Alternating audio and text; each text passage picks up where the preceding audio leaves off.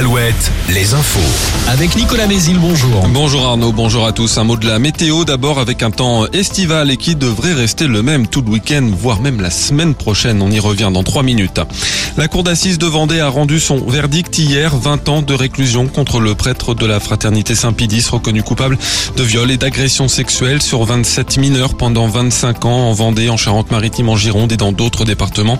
Dans Ouest France ce matin, l'avocat de l'accusé indique que celui-ci ne fera a priori pas appel de sa condamnation. 18 mois de prison dont 6 avec sursis contre Guy Trompal, le père de Kevin assassiné avec sa compagne Leslie en Deux-Sèvres.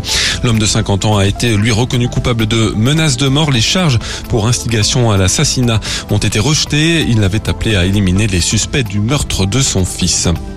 Environ 250 personnes ont participé hier soir à une marche au flambeau dans les rues de Poitiers. Un cortège organisé pour soutenir un modèle agricole différent. Il s'est déroulé sans incident et ce malgré une interdiction préfectorale, un arrêté qui court jusqu'à ce soir alors qu'une deuxième manifestation est attendue cet après-midi à l'appel du collectif Maison des Luttes.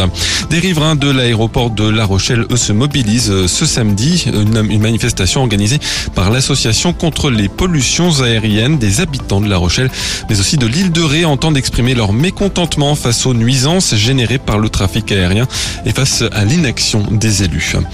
Le foot scénario catastrophe pour Bordeaux en Ligue 2. Hier, le match contre Rodez a été définitivement arrêté à la 22e minute alors que les Aveyronais venaient d'ouvrir le score.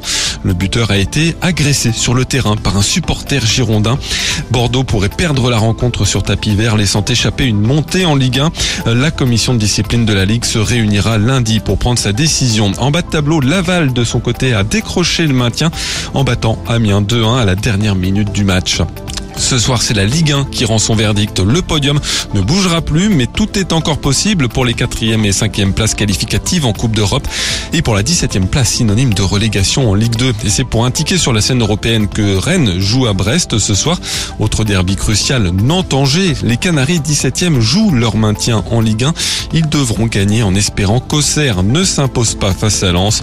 Comment le coach nantais Pierre Aristoui aborde cette rencontre? On écoute sa réponse. Mon côté de ne pas trop me focaliser en tout cas euh, sur le match euh, d'Auxerre parce que contrairement à Auxerre encore une fois nous on est dans l'obligation de s'imposer. Donc on va d'abord penser à s'imposer et donc à, observer euh, comme je le fais systématiquement observer pendant le premier quart d'heure le bloc adverse enfin tout l'aspect tactique pour voir quelle solution on peut trouver ou apporter. Et puis au fil du temps eh on verra bien mais d'abord jouer pour gagner. Et à noter aussi ce soir la réception de Strasbourg par Lorient. En handball le HBC Nantes laisse filer le titre en Star League. Le H battu 35 à 32 par le PSG sacré pour la neuvième fois. Et Simon Montpellier gagne ce soir contre Aix-en-Provence. Les chances de voir les Nantais en Ligue des Champions s'éloigneront. Enfin en basket, Poitiers devra jouer la belle demain en demi-finale de National 1. Le PB 86 s'est incliné de 6 points sur son parquet face à Andrézieux. Retrouvez la météo avec les campings Chadotel. Des belles histoires de vacances, une histoire de famille.